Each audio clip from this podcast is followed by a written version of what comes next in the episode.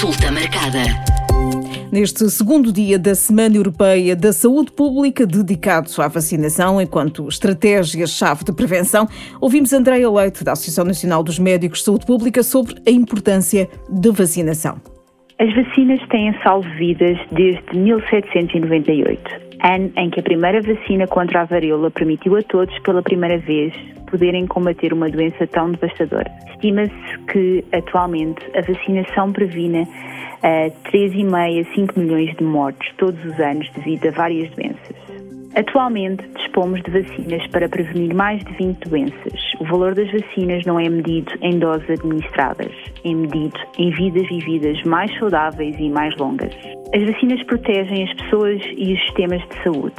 As vacinas contribuem para a prevenção de surtos que sobrecarregam hospitais e os sistemas de saúde.